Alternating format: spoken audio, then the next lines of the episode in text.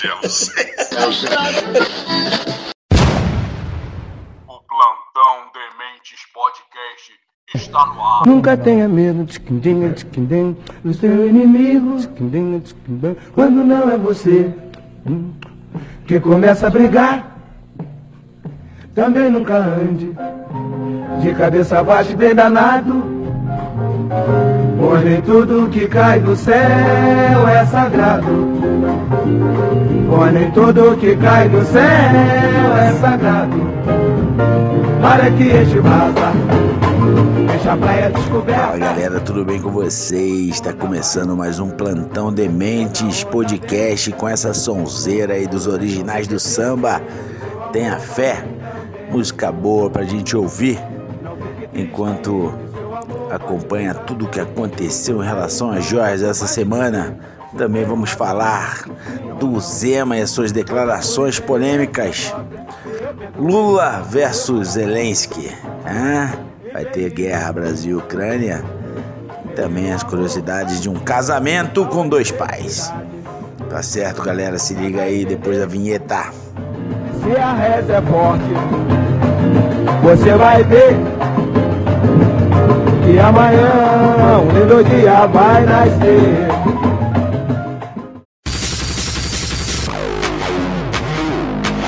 Está entrando no ar mais um Dementes Podcast, onde a demência é levada a sério.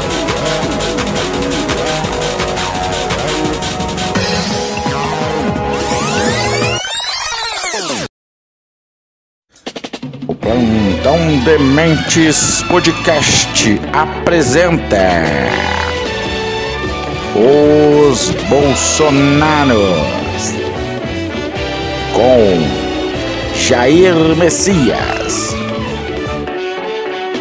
Mauro Cid, Michele. General Laurena Cid. Frederic Mossef. Episódio de hoje. Se me deram, porque é meu.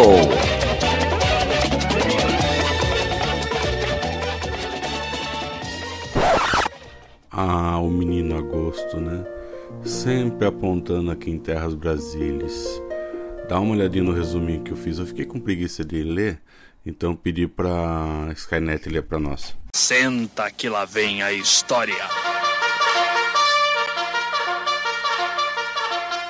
Há mais de seis décadas, o mês de agosto tem sido um marco para diversos eventos históricos na política brasileira, eventos que tiveram um impacto significativo na conjuntura nacional do país. Muitos desses acontecimentos foram marcados por tragédias, desde o trágico suicídio de Getúlio Vargas até a votação que levou ao afastamento definitivo da ex-presidente Dilma Rousseff. Tchau, querida. Por essa razão, o mês de agosto é frequentemente repleto de atividade política. Em 24 de agosto de 1954, o presidente Getúlio Vargas, que havia retornado à presidência através do voto direto, enfrentou forte oposição do Congresso Nacional e resistência por parte da classe empresarial. Enfrentando uma grande tensão política e pressionado pelos altos comandos militares, Vargas tomou a decisão trágica de cometer suicídio com um tiro no peito. Sua carta-testamento ficou registrada na história, na qual ele concluiu com a frase: Serenamente dou o primeiro passo no caminho da eternidade e saio da vida para entrar na história. A notícia de sua morte e a divulgação da carta tiveram um profundo impacto, desencadeando manifestações populares de apoio em todo o país. Em anos posteriores, Jânio Quadros foi eleito presidente, um líder conservador e popular que prometia combater a corrupção e se opunha fortemente a Juscelino Kubitschek, seu antecessor. No entanto, após apenas sete meses no cargo, Jânio Quadros renunciou inesperadamente em 5 de agosto de 1961. Sua carta de renúncia foi aceita pelo Congresso Nacional, levando à ascensão do vice-presidente João Goulart, também conhecido como Jango. Goulart propôs reformas que desagradaram parte da classe política e, em meio a uma série de crises, foi deposto pelas Forças Armadas. Dando início a um período de governos militares no Brasil. Em 31 de agosto de 1969, o general Costa e Silva foi afastado da presidência devido a um acidente vascular cerebral, AVC, sendo substituído temporariamente por uma junta militar. Em 22 de agosto de 1976, o ex-presidente Juscelino Kubitschek faleceu em um acidente de carro enquanto viajava de São Paulo para o Rio de Janeiro. Relatos da época afirmaram que seu veículo colidiu com um caminhão após ser atingido por um ônibus em alta velocidade. O dia 3 de agosto de 1988 ficou marcado pelo fim da censura e da tortura no Brasil, quando a Assembleia Nacional Constituinte incluiu na Constituição garantias de liberdade de expressão. Dentro da expressão, eu acho que a gente tem que liberar. E a proibição de qualquer forma de tortura. Em 13 de agosto de 2014, Eduardo Campos, ex-governador de Pernambuco e candidato à presidência naquele ano, faleceu em um acidente de avião enquanto viajava do Rio de Janeiro para Guarujá, SP. Em 31 de agosto de 2016, ocorreu o impeachment da presidente Dilma Rousseff. O processo foi iniciado em abril pela Câmara dos Deputados, confirmado pelo Senado em maio e culminou no afastamento definitivo da presidente em agosto. E agora, agosto de 2023, a fama do mês pode se confirmar, com a divulgação das notícias relacionadas ao Coronel Cid, ao General Cid, ao advogado Fred Vasseu, joias e sempre ele, o ex, presidente Jair Messias Bolsonaro. Com toda certeza, eu sou o ex mais amado do Brasil. E quais são as regras que se aplicam no caso de presentes recebidos por presidentes no exercício do mandato? Ouçam aí. Durante o período de exercício do mandato, é comum que o presidente da República receba presentes de diversos tipos, originados de outros chefes de Estado, cidadãos comuns, entidades e empresas. De acordo com a legislação vigente, esse conjunto de presentes é considerado de interesse público e faz parte do patrimônio cultural brasileiro. Muitos desses presentes são provenientes de representantes de outros países, entregues em ocasiões formais.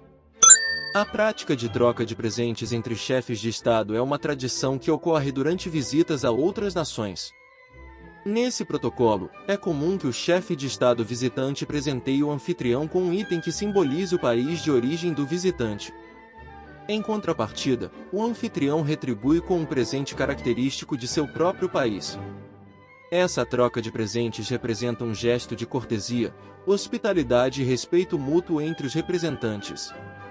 Os objetos recebidos em cerimônias oficiais de troca de presentes com outros chefes de Estado e de governo são considerados patrimônio da União, conforme estabelecido pela Lei 8, 394, 1991 e pelo Decreto 4, 344, 2002.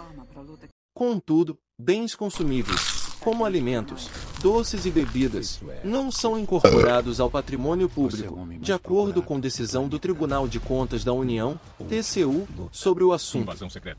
Além disso, documentos bibliográficos e museológicos recebidos em cerimônias oficiais, audiências e durante visitas ao exterior, bem como os presentes recebidos de chefes de Estado estrangeiros em visitas ao Brasil, também são considerados parte do patrimônio público.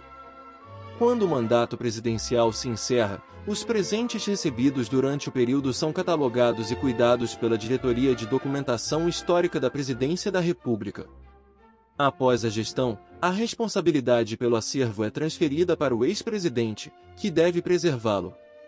Existem categorias de presentes que compõem o acervo privado do ex-presidente, determinadas pela Lei 8.394, 1991 e pelo Decreto 4, 344, 2002, de acordo com a interpretação do Tribunal de Contas da União. Itens de natureza personalíssima ou de consumo direto, como roupas, alimentos e perfumes, são levados pelo ex-presidente ao término do mandato. Ah, nessa altura, nossos amigos bolsonaristas estão se perguntando: e o PT? E o Lula? Você não vai falar nada do PT? Você não vai falar nada do Lula? Vamos sim. Ah, bom! Quando o Lula saiu do poder, não tinha essa regra. Essa regra veio a ser disciplinada depois, como vocês ouviram no áudio anterior. E ele, espertão, o que ele não conseguiu achar para devolver, ele pagou em 10 suaves prestação de milão. Notícia publicada na CNN: Lula devolveu 559 presentes incorporados ao acervo pessoal e compensou itens desaparecidos. Durante seus dois primeiros mandatos, o presidente Luiz Inácio Lula da Silva, PT, restituiu 559 presentes que haviam sido incorporados ao seu acervo pessoal e efetuou o pagamento pelos itens que não puderam ser localizados. Esses objetos foram recebidos durante audiências no exterior ou em território nacional entre 2013 e 2010. Há sete anos, o Tribunal de Contas da União, TCU, determinou que os presentes recebidos por presidentes deveriam ser devolvidos à União. De acordo com o relatório do TCU, a maioria dos presentes, totalizando 559, havia sido mantida no acervo pessoal de Lula. Essa análise foi conduzida pelo Gabinete Pessoal da Presidência da República e posteriormente apresentada em um relatório de auditoria do TCU, sob a relatoria do ministro Walter Alencar Rodrigues, em agosto de 2016. Os presentes haviam sido entregues ou encaminhados a Lula durante suas visitas ao exterior, Segundo as informações do TCU, somente nove presentes, dos que foram dados a Lula no período entre 2013 e 2010, foram oficialmente incorporados ao patrimônio da União, ou seja, catalogados como parte do acervo público. Após a instrução do TCU, em 2019, a Secretaria da Presidência da República informou que grande parte do material tinha sido localizada e incluída no patrimônio público, com exceção de oito bens que não puderam ser encontrados, esses bens ausentes tinham um valor estimado de R$ 11.748,40. Seguindo as orientações do TCU, o ex-presidente Lula realizou o pagamento desse valor em 10 parcelas de R$ 1.174,84, conforme revelado no ofício 358-2021 emitido pela Secretaria da Presidência ao Tribunal. E, e o PT? E a Dilma? Você não vai falar nada da Tô Dilma? saudando a mandioca. Vamos. A Dilma também não achou, devolveu os presentes, porque na época que ela saiu não tinha norma. E ela não achou umas coisas, só que não pagou não. Ela é mais mão de vaca. E daí o TCU falou que por causa que é quatro contos só, não compensava cobrar. Fica você devendo quatro contos para ver se alguém não vai cobrar você. Ainda segundo a CNN, o TCU indica que Dilma Rousseff não devolveu presentes nem efetuou pagamento pelos objetos. Segundo constatado pelo Tribunal de Contas da União, a TCU, a ex-presidente Dilma Rousseff, a PT, reteve 144 bens recebidos em eventos oficiais tanto no exterior quanto no Brasil durante seu mandato, compreendido entre 2011 e 2016. A CNN conduziu um levantamento com base nas deliberações do TCU para obter essas informações. Em 2016, uma resolução do TCU instruiu a localização dos 144 bens que haviam sido recebidos pela ex-presidente, a administração da Presidência da República, em resposta ao TCU, declarou em 2019 que a maior parte dos objetos havia sido encontrada, permanecendo apenas seis itens desaparecidos. Posteriormente, em 2020, a unidade técnica do TCU confirmou novamente que havia necessidade de localizar esses seis bens que a ex-presidente Dilma Rousseff não havia devolvido. O valor total dos objetos faltantes somava R$ 4.873. No entanto, a ex-presidente não efetuou o pagamento correspondente a essa quantia. Em 2020, após uma série de tentativas de cobrança e após quatro anos de acompanhamento, o Acórdão 1577-2020, que supervisionava o cumprimento de uma decisão anterior de 2016, que instruía a Secretaria de Administração da Presidência da República e o Gabinete Pessoal do Presidente da República a incorporarem ao patrimônio da União todos os presentes recebidos pelo Presidente, exceto aqueles de natureza pessoal ou de uso direto, decidiu dispensar a cobrança. A decisão do TCU considerou que a quantia dos seis itens não encontrados, que haviam sido incorporados ao acervo pessoal de Dilma Rousseff e não localizados posteriormente sob a solicitação do tribunal, era de baixa relevância financeira. Em suas palavras, o TCU afirmou à CNN, como o valor total dos bens não localizados da ex-presidente Dilma Rousseff era de baixa relevância financeira, não cabia ao TCU efetuar a cobrança desse montante. E o que sabemos sobre as joias da, do Bolsonaro?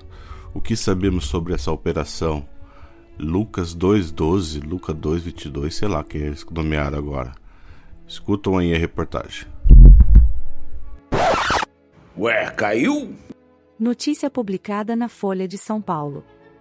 Hoje, uma operação da Polícia Federal que busca esclarecer desvios de joias e outros ativos, envolvendo Mauro Cid, ex-ajudante de ordens de Jair Bolsonaro, PL, realizou mandados de busca e apreensão nas residências do general da reserva Mauro César Lorena Cid, pai de Mauro Cid, e do advogado Frederic Vasseu, que já prestou serviços de defesa para Bolsonaro.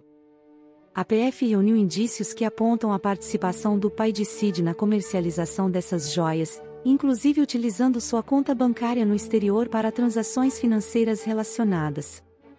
A investigação também sugere que Vasseu se envolveu no esquema para recomprar um dos relógios e devolvê-lo ao Tribunal de Contas da União, TCU, quando as investigações começaram a se concentrar nas joias oferecidas a Bolsonaro. Os mandados de busca e apreensão foram autorizados pelo Supremo Tribunal Federal, STF, no contexto do inquérito das milícias digitais e abrangem crimes de peculato e lavagem de dinheiro, de acordo com a PF. As operações ocorreram em Brasília, São Paulo e Niterói, Rio de Janeiro. Os suspeitos estão sendo investigados por supostamente utilizar a estrutura do governo brasileiro para desviar bens de alto valor que foram entregues por autoridades estrangeiras em missões oficiais a representantes do Estado brasileiro. Eles teriam utilizado a venda desses itens no exterior para esse propósito, conforme a PF declara. Até o momento, as defesas dos alvos da operação e do próprio Bolsonaro não emitiram pronunciamentos. Em relação ao relatório da PF, que menciona uma conversa com Mauro Cid no dia 15 de março, o advogado do ex-presidente, Fábio Weingarten, afirmou que ele estava se referindo à entrega voluntária de joias ao TCU ao mencionar uma antecipação. A relação entre o general da reserva e o ex-presidente começou na década de 1970, quando ambos eram colegas na Academia Militar das Agulhas Negras, AMA, em Resende, Rio de Janeiro. Durante o governo de Bolsonaro, Lorena Cid exerceu um cargo federal em Miami. Ele liderou o Departamento de Educação e Cultura do Exército e, em 2019, passou para a reserva para chefiar a Agência Brasileira de Promoção de Exportações e Investimentos, APEX, em Miami, durante os primeiros anos do governo Bolsonaro, permanecendo lá até o início deste ano uma foto usada para negociar esculturas que foram presenteadas oficialmente envolve o general Lorena Cid. Essas fotos das peças foram utilizadas nos Estados Unidos para negociar as joias que foram presenteadas a Bolsonaro por autoridades estrangeiras. As imagens foram incluídas no despacho do ministro do STF Alexandre de Moraes, que autorizou a operação. As esculturas, uma representando uma árvore e outra um barco, foram levadas aos Estados Unidos no avião presidencial que transportou Bolsonaro ao país, pouco antes do final de seu mandato, de acordo com a PF. No solo americano, Cid pediu a seu pai, que residia em Miami, que explorasse possíveis compradores em joalherias para as peças, conforme mensagens obtidas pelo celular do tenente-coronel. O general Lorena Cid foi responsável por levar as esculturas, que eram de uma palmeira e um barco dourados, a um avaliador e potencial comprador em Miami.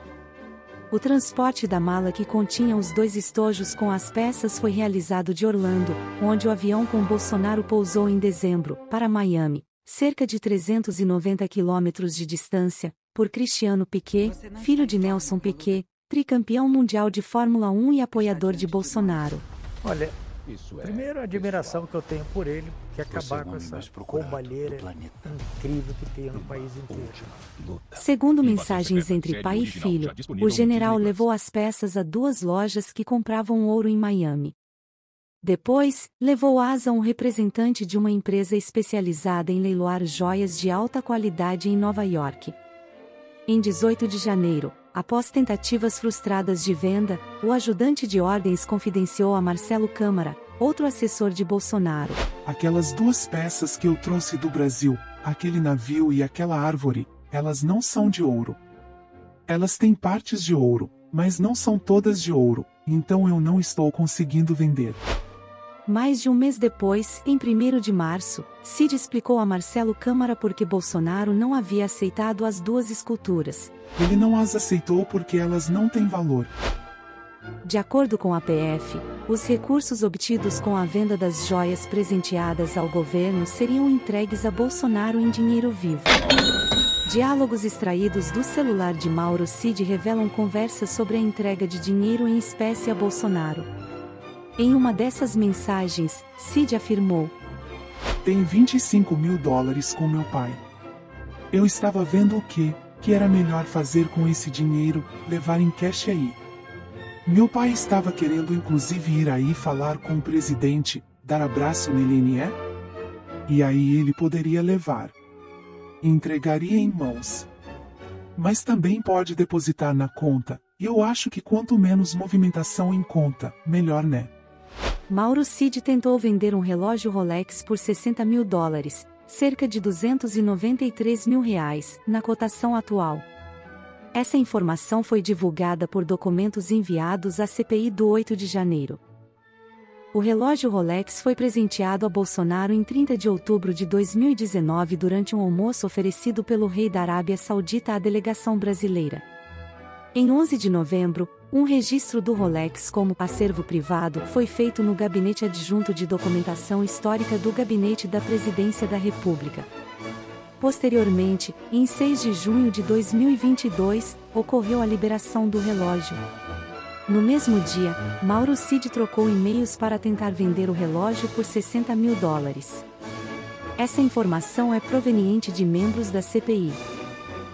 A investigação da PF revelou que o relógio Rolex, parte do conjunto de joias sauditas entregue a Bolsonaro, foi vendido nos Estados Unidos e depois recomprado a um preço mais alto quando o Tribunal de Contas da União, TCU, ordenou a restituição dos presentes recebidos pelo ex-presidente.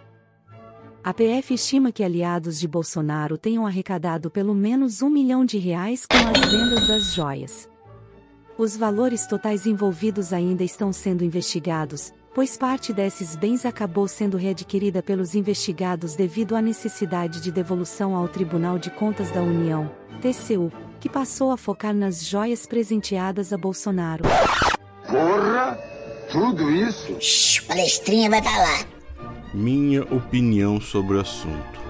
É um povo muito desclassificado, muito, muito truculento, muito sem berço, muito sem educação, muito sem amor próprio, muito sem respeito aos outros, muito sem respeito às instituições, muito sem nada. Golpista de praça, daqueles que fazem truque na feira, nos, na, no, nas quermesses do interior para roubar a trouxa.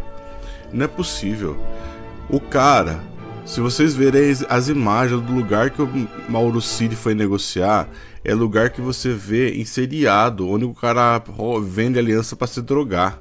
E pior, ele fez check-in no lugar para usar a internet no Foursquare para conectar o Wi-Fi da loja. É muita burrice. Ele ganhou o troféu Carlos Zambelli, Carla Zambelli do dia da semana. E pior, ficou ele deixou os e-mails lá na lixeira para todo mundo pegar, mensagem no WhatsApp para todo mundo ouvir. Envolveu um general, o pai dele nessa parada, fez ele buscar, o que mostra que o o, o, o, o Nelson Piquet mentiu, tudo mentiroso. E o Bolsonaro, segundo consta, recebeu dinheiro essas joias. Ou seja, eles colocaram e para justificar a decisão de buscar, eles fraudaram as provas. E segundo Miguel Reale Júnior, que não tem nada de petista, ele é autor do impeachment, e isso já é motivo para decretar prisão preventiva, porque ele demonstrou que ele tem capacidade de adulterar provas. Eu acho, na minha nada modesta opinião, que o agosto de Bolsonaro não vai terminar bom não. É isso. Acabou!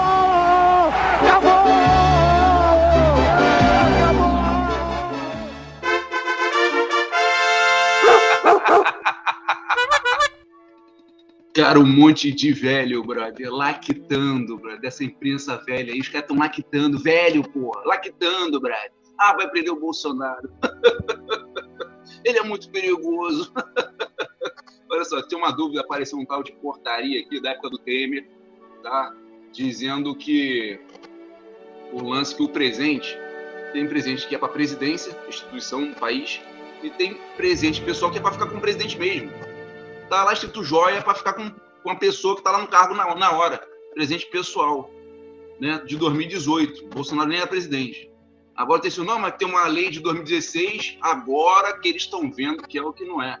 Pô, fica esse monte de velho lá quitando aí, Brian. Pô, queria saber essa investigação aí para saber do celular da Adélio, né, Brian? Isso aí que eu queria ver.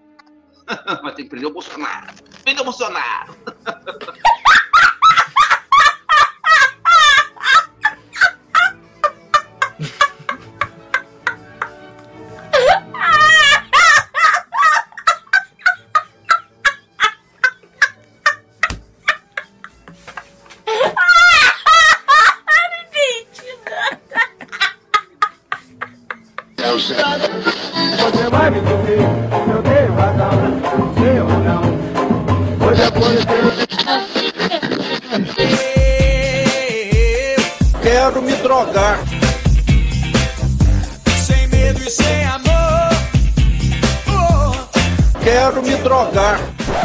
desastrada de Zema inaugura mal consórcio Sul-Sudeste. Com fonte no meio e no Estadão. Metade da Câmara, 70% da economia e 56% da população do Brasil. Esses números de Sul e Sudeste justificam a busca conjunta por protagonismo político dessas duas regiões.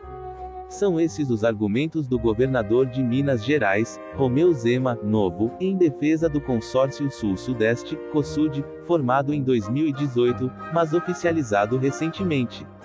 Já decidimos que além do protagonismo econômico que temos, porque representamos 70% da economia brasileira, nós queremos, que é o que nunca tivemos, protagonismo político. Outras regiões do Brasil, com estados muito menores em termos de economia e população, se unem e conseguem votar e aprovar uma série de projetos em Brasília.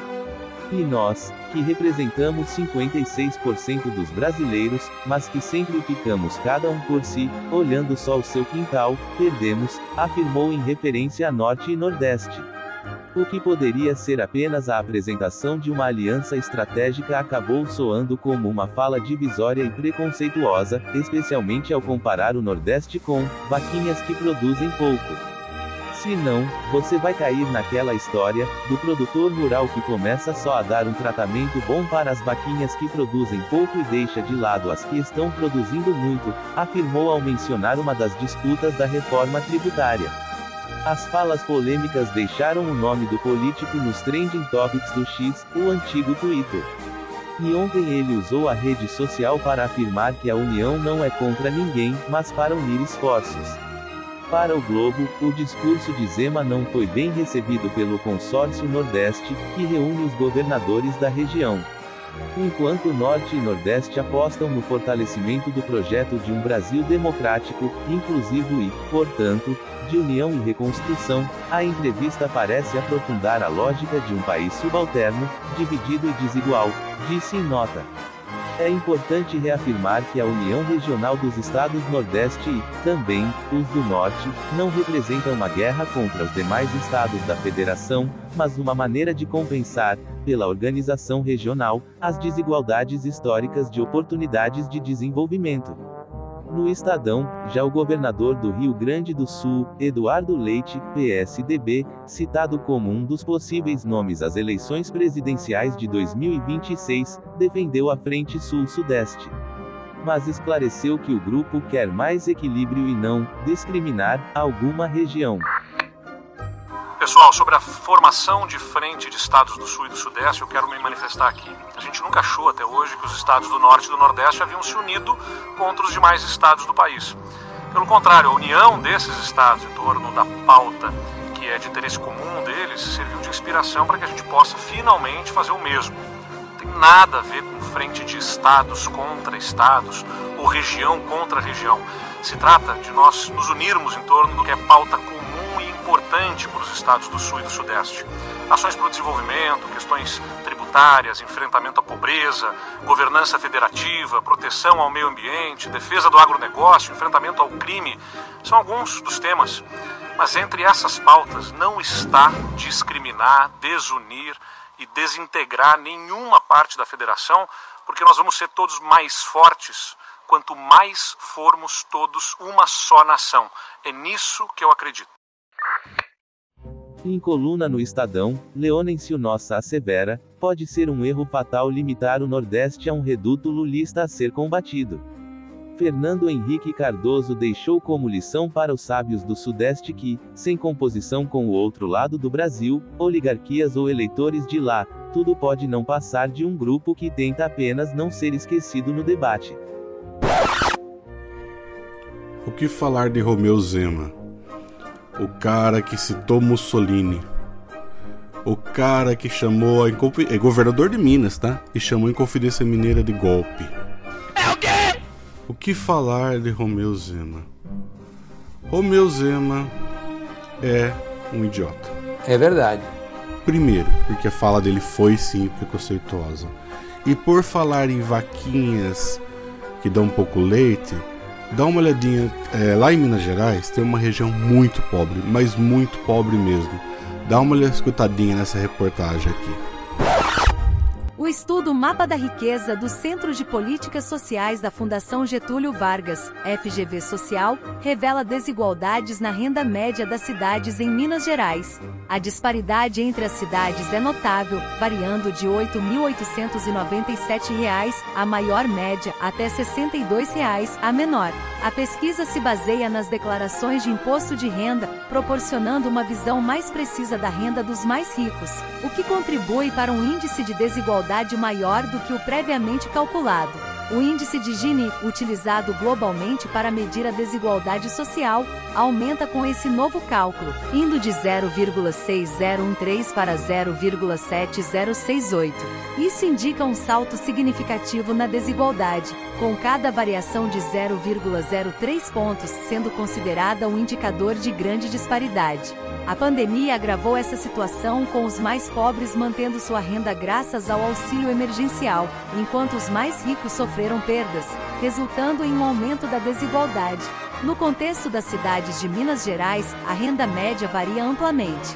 A cidade com a maior renda média é Nova Lima, com R$ 8.897, seguida por Belo Horizonte, R$ 2.925, Itaúna, R$ 2.581, Brumadinho, R$ 2.087 e Lagoa Santa, R$ 2.022. Por outro lado, as cidades com as menores rendas médias incluem Verdelândia, R$ 62,00, São João do Pacuí, R$ 78,00, Monte Formoso, R$ 81,00, Cônego Marinho, R$ 87,00 e Matias Cardoso, R$ 87,00. Minas Gerais ocupa o nono lugar entre os estados em termos de renda média, com R$ 1.153, abaixo da média nacional de R$ 1.310. Essa discrepância de renda entre as cidades indica a existência de disparidades econômicas significativas dentro do Estado, um reflexo da desigualdade social persistente no Brasil. Então, além de preconceituosa a frase dele, ele é burro. Você é burro, cara, que loucura.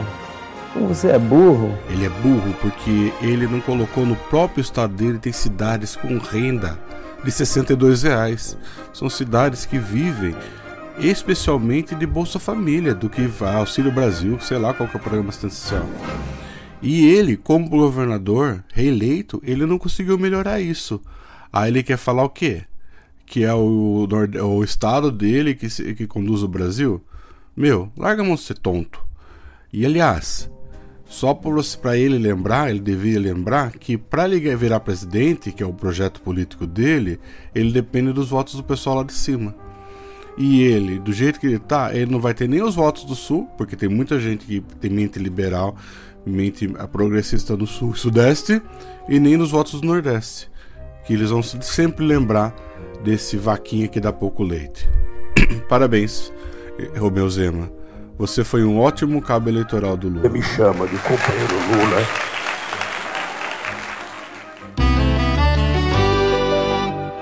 E com vocês, Alexandre Araújo de Menezes.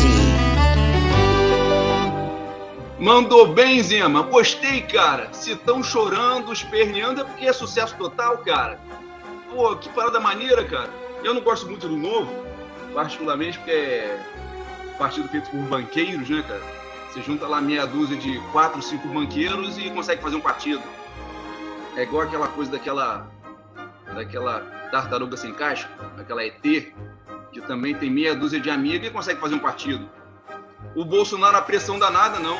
Não consegue fazer partido. A assinatura não funcionou, não assinaram com a caneta tinha que ser, e também mão esquerda, canhoto, né? Tem coisas no Brasil engraçadas, né, cara? O que, que o Zema falou? Ele falou que ia dar 10 reais pro pobre. Foi isso que ele falou? Defendendo o povo Nordeste. O que foi que ele falou? ele falou o seguinte, que 55% da população está no Sul e no Sudeste. E 70% do PIB. Não é isso? É isso. E aí o Brasil fica na mão de Renan Calheiros, Lira, aquele comunista lá obeso, mórbido, daquele dia. Ô, oh, aí, né, pô? Foi isso aí que ele falou, cara. Mas as pessoas ficam ofendidas, né? Você vê, tem consórcio no Nordeste, cara. No Nordeste tem consórcio, qual é o problema? Na pandemia, o consórcio do Nordeste comprou ventilador de maconha. É o quê? Comprou ventilador de maconha. Que viagem é essa, velho? Pra salvar as pessoas de Covid. Aí tudo bem, né, cara? Não, gostei do Zema. Outra coisa, o que tá acontecendo, a choradeira é o seguinte, é medo. Medo da eleição de 26.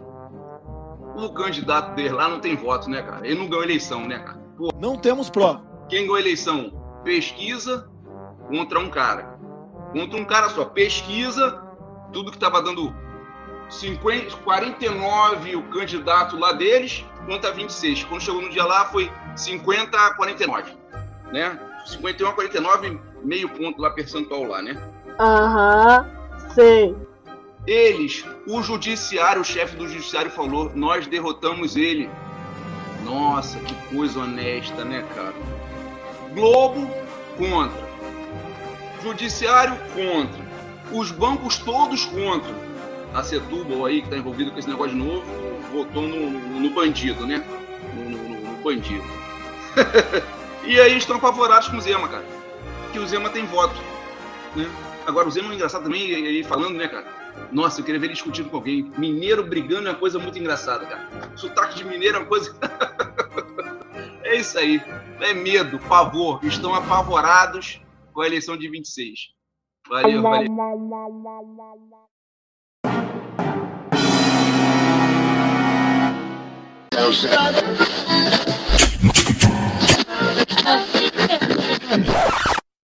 O presidente da Ucrânia reagiu a uma fala de Lula e uma de Celso Amorim sobre a guerra da Ucrânia.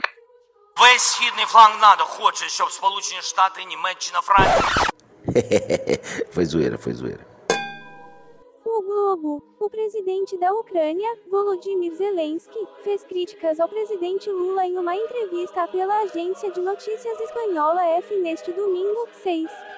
Zelensky afirmou que as falas recentes do líder brasileiro sobre a guerra da Ucrânia fazem eco com o discurso do presidente russo, Vladimir Putin, e não trazem paz. Lula, que se ofereceu para intermediar um acordo de paz, tem criticado os dois lados da guerra.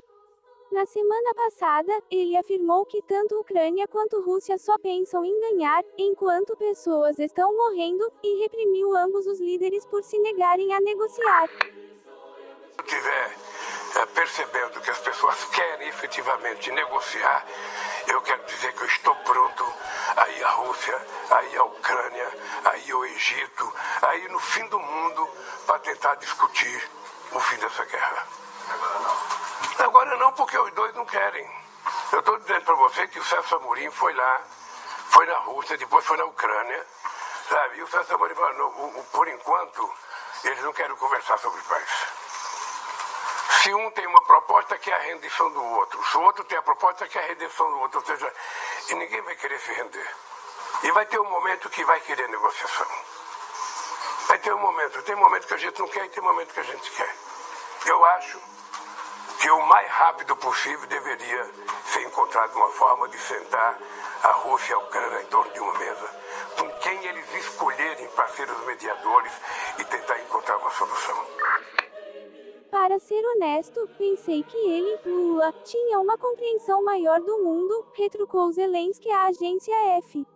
Na entrevista, o presidente ucraniano também afirmou que Acho que o presidente Lula é uma pessoa experiente, mas não entendo muito bem uma coisa: será que ele acredita que sua sociedade, o Brasil, não entende completamente o que está acontecendo e que ele conta com isso? As declarações de Lula não trazem paz de forma nenhuma. É estranho falar sobre a segurança da Rússia. Apenas a Rússia, Putin e Lula falam sobre a segurança da Rússia, sobre as garantias que devem ser dadas para a segurança da Rússia. Eu simplesmente acredito que ele, Lula, tem sua própria opinião. Os pensamentos não precisariam coincidir com os de Putin. Em seguida, no entanto, o presidente ucraniano faz elogios ao Brasil. O país dele, Lula, não está em guerra com ninguém, e o Brasil é muito mais respeitado do que a Rússia no mundo atualmente. O povo do Brasil é respeitado, sua visão e suas perspectivas do mundo são respeitadas. O Brasil não é um país agressor, mas um país pacífico. Porque precisaria concordar com as narrativas do líder do Estado russo, Vladimir Putin, que não é diferente de qualquer colonizador. Segundo Zelensky, Putin mente constantemente, manipula constantemente, desinforma constantemente as pessoas. Está matando nossas crianças e violando nossas mulheres. Na entrevista, o líder ucraniano propôs ainda conversar com Lula. Para ser honesto, se o presidente Lula quiser me dizer algo, que se sente comigo e me diga. E acredito que vamos acabar com isso. Para ser honesto, pensei que ele tinha uma compreensão maior do mundo. Acredito que é muito importante ver o mundo como um todo. Porque o que você me diz, ou seja, a frase que Lula teria dito, é triste, muito triste. Ai, que alívio poder tirar essa cueca apertada e falar normal. O que que o Lula falou que o Zelensky ficou putinho? Ele falou: Por enquanto, companheiro, a gente não tem ouvido nem Zelensky, nem Putin. A ideia é de que vamos parar e vamos negociar. É a pior imitação do Lula, tá?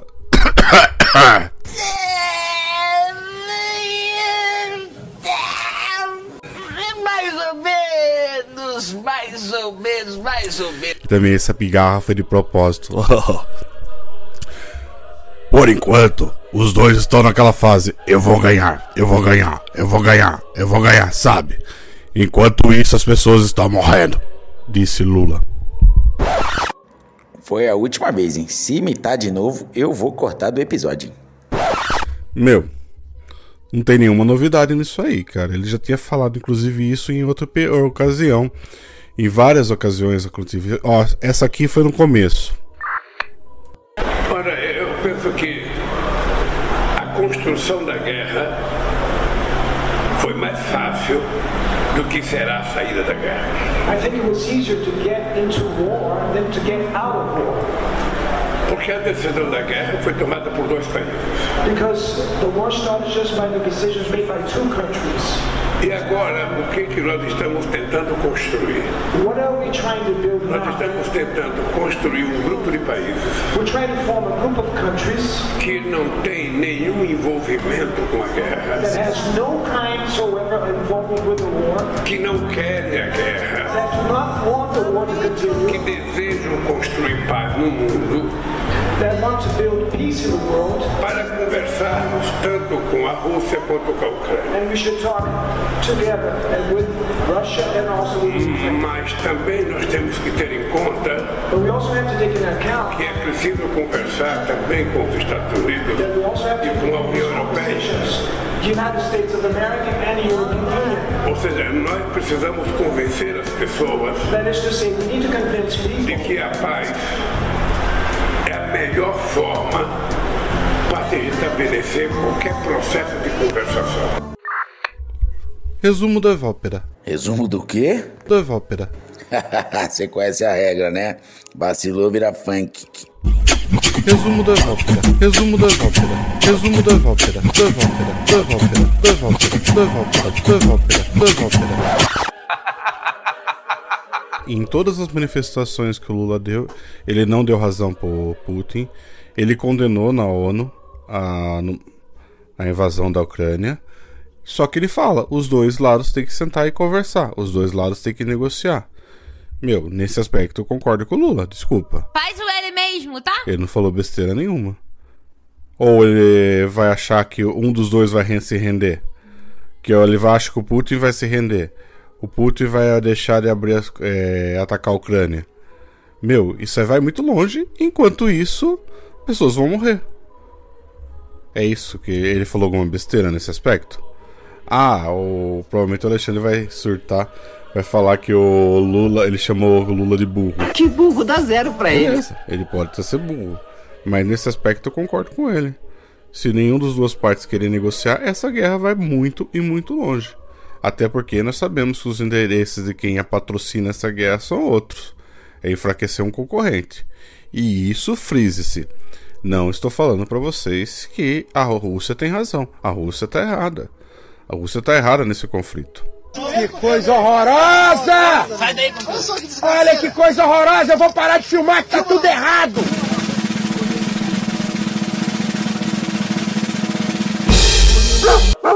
Então, a criatura tá lá, né, cara, fazendo a necessidade dele na cela, no xadrez, naquele buraquinho. Aí o judiciário resolve pegar lá, né? E vamos botar ele para presidente, porque não ganhou do Bolsonaro. Quem ganhou do Bolsonaro foi o judiciário, a grande mídia inteira, é... pesquisas, né, cara? E é isso aí que tá rolando. Sei lá mais quem. Sim, ele tá falando disso de novo. E aí o cara vem, bandido, não sei o que tô falando. Tem o biografia do Obama, na página 661, tá escrito lá. O sem dedo é chefão do crime. Tratado como chefão do crime, cara. Pelo Obama. Aí tá arrumando problema com o Zelensky, né, cara? Ele é macaco de imitação agora do Putin, né? Putin fala, ele copia, igual papagaio. Papagaio do Putin. Honrado pelo seu convite. Somos solidários à Rússia. Puta que meta, uma humilhação dessa aí, cara. Vai se meter em assuntos de que não tem a menor condição. Tá achando que é briga de bar essa porra. É isso aí.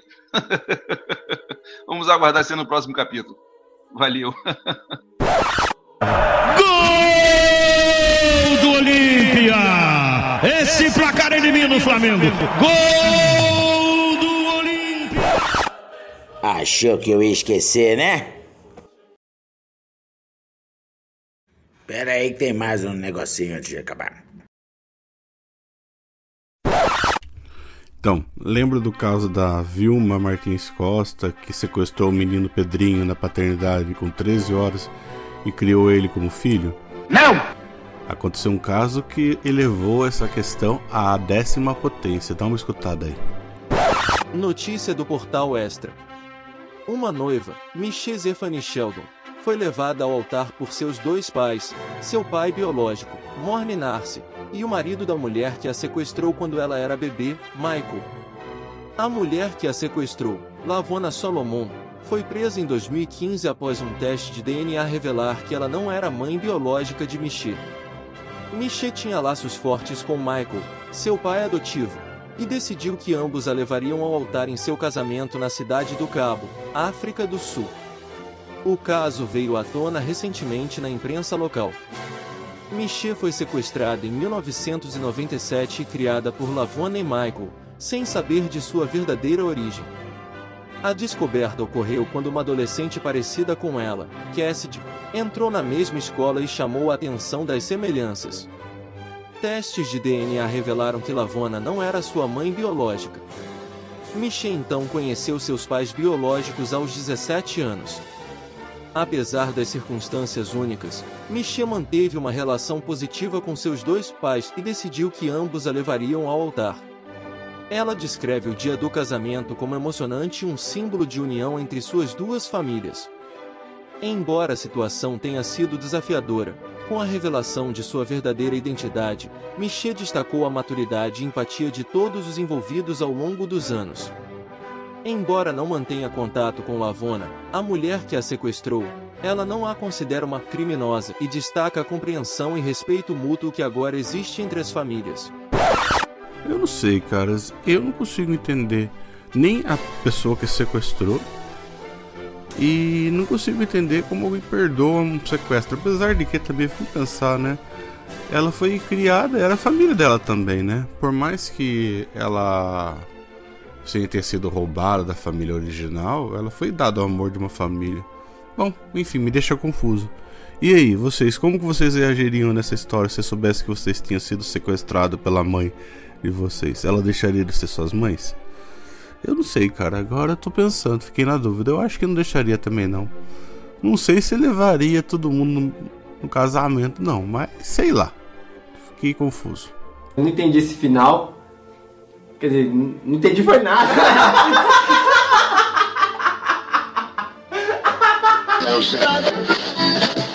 Agora acabou.